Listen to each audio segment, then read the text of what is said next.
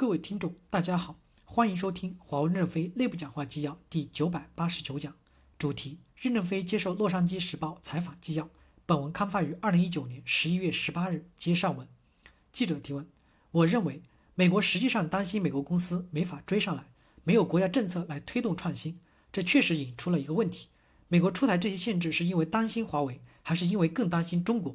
所以，当我们总统表示，如果能达成他希望达成的贸易协议，他可能会放弃对你女儿的引渡时，这让我们怀疑美国政府的动机。任正非回答说：“这说明莫旺州的情况不是犯罪，是可以用作交易的。美国用国家力量扶持科研，走的就不是自由资本主义道路了，而是国家资本主义的道路，那就背弃了你们的政治。美国的政治是走自由资本主义，怎么又走到另外的主义上来了呢？我们不要把科技竞争变成了道路竞争和意识形态的竞争。”因为自然科学本身与国家的意识形态、国家道路没有什么关系。我们没有得到过中国政府的资金支持。十几年来，经 KPMG 审计的财务报告可以看得清楚这点。相反，我们公司的税负比美国公司更重，因此并没有存在两种社会制度之争。最重要的是，华为公司自己付出了更多的努力。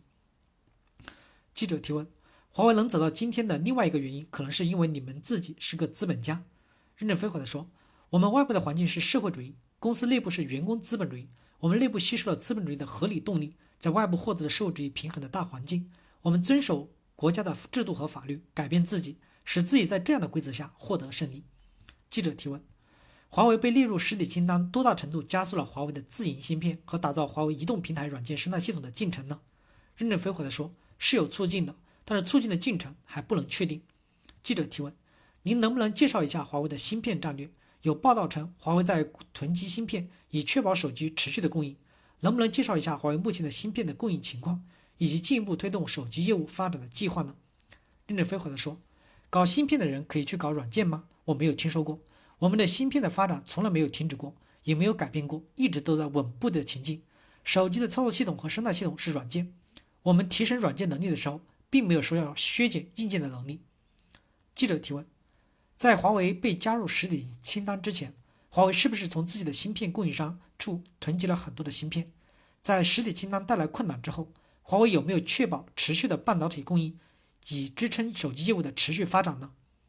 任正非回答说：“华为今年的销售收入非常大，如果要通过囤积芯片来保证供应，需要几百亿的美元。华为有这么多钱来囤积吗？供应商也不会卖这么多的东西给我们，因此我们不是用囤积芯片的方式来发展的。”现在的问题是供应不了市场，为什么市场上出现抢购？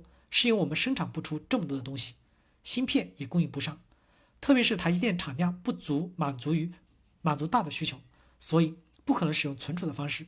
万一过时了，这些库存怎么办？囤积物资还是传统的思维方式？记者提问：您认为鸿蒙操作系统会成为安卓和苹果操作系统之外的另外一个操作系统吗？任正非回答说：鸿蒙操作系统本身是用于物联网的。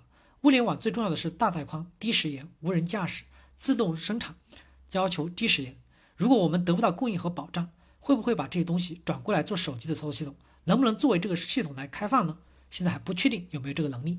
感谢大家的收听，敬请期待下一讲内容。